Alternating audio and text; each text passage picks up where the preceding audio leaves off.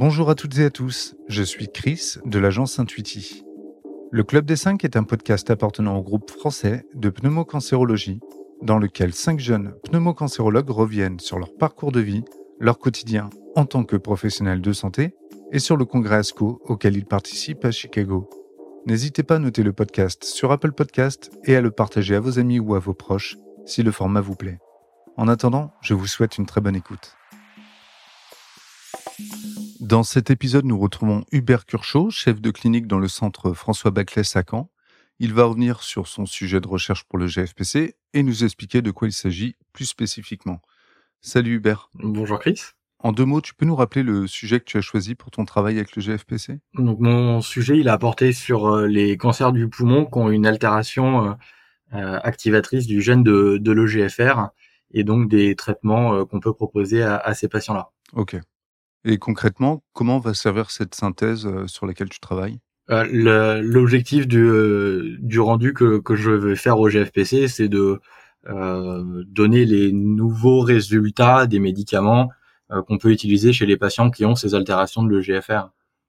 Si on prend un peu de recul, tu as un quotidien de professionnel de santé bien chargé. Là, tu te rajoutes un travail quand même conséquent de veille et de synthèse. C'est quoi la motivation profonde derrière? Euh, bah, ça faisait euh, partie du, du deal, on va dire, avec le GFPC de partir à l'ASCO et de, de faire ce, ce compte rendu là. Et puis euh, c'est quand même une thématique de, de travail euh, euh, qui est assez importante dans le dans le plan du, du cancer bronchique Ouais. et d'autant plus avec le, mon, mon encadrant qui est qui est assez versé sur ce sujet-là. Ok. Et ça va Tu arrives à faire la balance avec tout ce que tu as à charge à côté?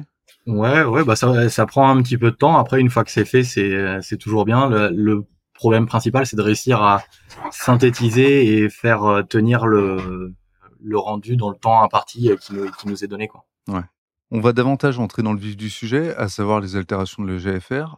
Est-ce que tu peux nous expliquer ce que c'est exactement? Et ben, en fait, dans les cancers, mais pas que dans les cancers bronchiques, ce qui arrive souvent, c'est qu'il y a des gènes qui s'altèrent et ce qui font que les cellules normales de l'organisme, elles deviennent des cellules tumorales. Ouais. Et euh, parmi tous ces gènes qui peuvent s'altérer dans le cancer bronchique, euh, l'un des plus fréquents, euh, c'est le GFR. Et donc, euh, parfois, euh, dans le tissu pulmonaire normal, il y a ces altérations qui apparaissent. Et euh, la cellule, au lieu d'être une cellule pulmonaire qui fait son travail, euh, qui se divise quand elle doit se diviser et qui meurt quand elle doit mourir, et ben, elle se divise euh, beaucoup trop rapidement et elle a, le corps n'arrive pas à contrôler ces divisions. Et donc, euh, ça, ça devient une cellule tumorale. Et qu'est-ce qui t'a poussé à choisir ce sujet spécifique? Bah, c'est un sujet où il y a beaucoup de, de recherche actuellement, puisque ça fait partie des, des modifications du cancer qu'on peut cibler avec les, avec les médicaments.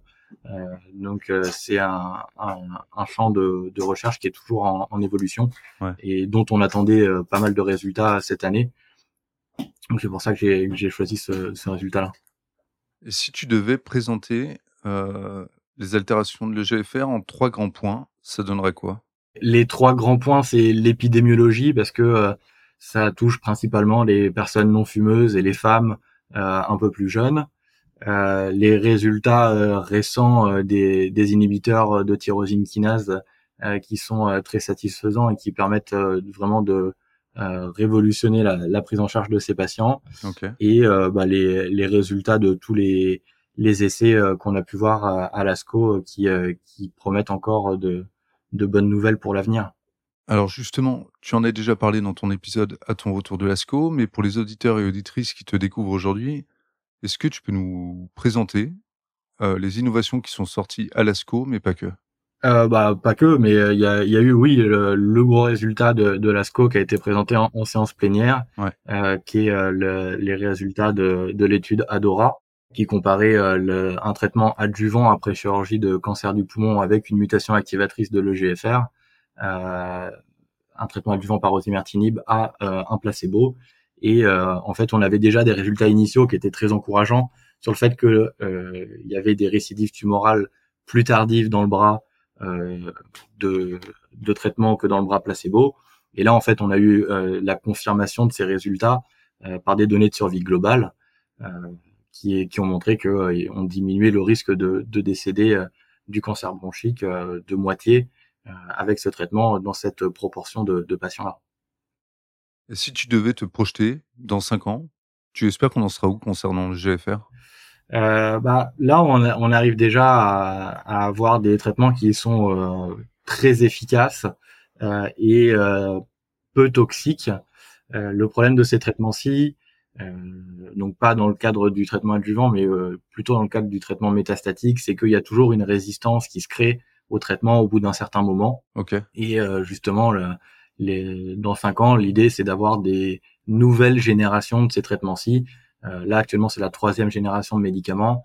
Euh, dans cinq ans, on aura probablement la quatrième, voire la cinquième génération, euh, en espérant que les résultats soient encore meilleurs que ceux celles des, des générations précédentes et surtout qu'ils aient la même bonne tolérance sur le plan clinique et biologique. Bon, tu n'as pas une carrière de plusieurs décennies derrière toi et tu n'as peut-être pas ou peu eu l'occasion d'utiliser les premières générations de TKI. Mais en général, d'une génération à une autre, il y a combien d'années qui s'écoulent? Bah, alors maintenant, ça s'accélère un petit peu avec euh, tous les progrès de l'industrie pharmaceutique, mais entre la première et la deuxième génération, je pense qu'il y a eu euh, 6-7 ans, et euh, entre la deuxième et la, et la troisième, euh, 4-5 ans peut-être. Oui, c'est quand même relativement important. Bah, c'est tant que euh, que on découvre de nouvelles molécules. Le problème, c'est que l'industrie, elle va aussi vite que va la science, et donc euh, pour avoir des nouvelles molécules. Maintenant, euh, effectivement, c'est alors ils en sortent pas une par semaine non plus, mais euh, avec les nouveaux les nouveaux outils de, de chimie, d'intelligence artificielle, etc., ils arrivent à, à, avoir de plus en plus de molécules rapidement, ce qui n'était pas le cas dans les années précédentes. Ok. Et si on passe à la dernière partie de cet épisode, à savoir ta méthodologie de travail concernant le rendu que tu as à faire, comment tu t'y es pris? Alors, le, sur place, euh, la veille, on regardait euh, avec euh, avec les, autres filles du, du club des cinq, chacun quel quel sujet, quel topo pouvait correspondre à nos sujets de, de recherche. et comme ça, on s'organisait de la veille pour le lendemain. ça c'est ça c'est sur place. Et puis après, de, de retour en France c'est d'essayer de faire les diapos euh, pas trop tard euh, pour avoir encore le souvenir frais euh, de, de la présentation et et pas oublier les petits les petites informations complémentaires que les orateurs disent à l'oral et qu'on retrouve pas forcément sur les sur les diapositives qu'on a de toute façon disponibles sur internet maintenant de façon assez simple mais ce qui est au final le plus intéressant c'est la, la discussion que les orateurs font plutôt que la diapo c'est c'est le commentaire oral qui est le plus intéressant. Ouais. Les, les petits à côté qui font la différence. Ouais. Euh, tu as rencontré des difficultés particulières pendant la récolte euh, de données? Euh, Bah, il y avait euh, pas mal de. En fait, il faut essayer de faire un peu le tri parce que comme c'est un sujet qui est qui n'intéresse pas que moi, mais qui intéresse quand même beaucoup les gens qui s'occupent de cancérologie thoracique, euh, c'est un, sujet où il y a beaucoup de publications. il y a eu pas mal d'oraux, mais aussi beaucoup de de posters.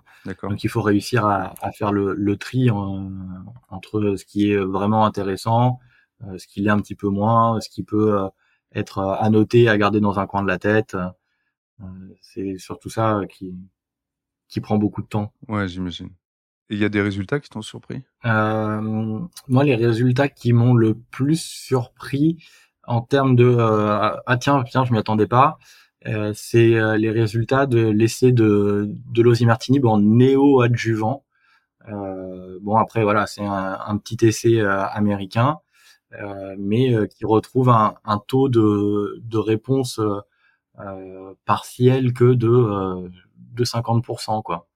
Donc c'est je trouve ça relativement peu. Après voilà, c'est que 27 patients, mais par rapport justement aux résultats euh, de l'osimertinib dans, dans les autres euh, euh, catégories de, de traitement en adjuvant ou en métastatique, j'étais un peu surpris. Bon, c'est la preuve qu'il nous reste encore pas mal de trucs à, à, chercher. Et tu peux nous rappeler en quoi consistait l'essai? Euh, bah en gros, ils, ils, ont donné ce fameux médicament qui diminue le, le, risque de décès après la chirurgie. Ils ont essayé de le donner avant pour voir comment est-ce qu'il euh, réussissait à faire diminuer le, volume tumoral. et il y a une diminution du volume tumoral que chez la moitié des patients. Ok. alors qu'on s'attendrait quand même à avoir une diminution chez chez un peu plus que la moitié en tout cas. Donc c'est surpris on va dire dans le mauvais sens, un peu déçu de, de ce résultat-là. Après, il se, il se justifie en faisant des recherches, des sous-groupes, des machins. Donc, on, verra bien si ça, si ça a une pertinence biologique après, mais c'est le résultat, euh, on va dire, le plus surprenant, c'est celui-ci. Sur le GFR, en tout cas. Et euh, si c'était à refaire, euh, j'entends ton travail sur le GFR pour le GFPC, tu resterais campé sur le même sujet? Je, je, pense que je garderai ce sujet-ci. Est-ce que j'aurais pas plutôt transformé en pas que GFR, mais plutôt en traitement périopératoire du cancer bronchique, peut-être. Euh, mais, euh, mais sinon, je pense que j'aurais quand même gardé ce sujet-ci parce qu'il est quand même assez, il y a quand même eu euh, assez de, résultats intéressants et de choses à discuter euh, dessus. Et euh, pourquoi l'ouverture sur le périopératoire? Bah, Parce qu'il y a eu, il y a eu pas mal d'essais sur le périopératoire, de, donc ce, ce traitement-ci là contre le GFR avant ou après la chirurgie, mais il y a aussi eu pas mal de d'essais de, de chimio-immunothérapie euh, en périopératoire qui sont euh, très intéressants et qui vont euh, très probablement eux aussi changer un peu la façon dont on traite les cancers du poumon opérables, mais pour le coup, cancers du poumon qui n'ont pas cette fameuse altération de l'EGFR, qui sont en fait la majorité des cancers du poumon. Hein. Eh bien, merci beaucoup Hubert. Eh ben, je t'en prie, c'est avec plaisir. On te retrouve bientôt pour un nouvel épisode. Et euh, en attendant, j'invite nos auditrices et auditeurs à découvrir les épisodes des autres membres du Club des 5 chaque semaine. Le Club des 5 est un podcast créé par le groupe français de pneumocancérologie. Chaque mois, retrouvez nos 5 jeunes pneumocancérologues dans leur quotidien de professionnels de santé. Le Club des 5 est une production de l'agence Intuiti, disponible sur toutes les plateformes d'écoute.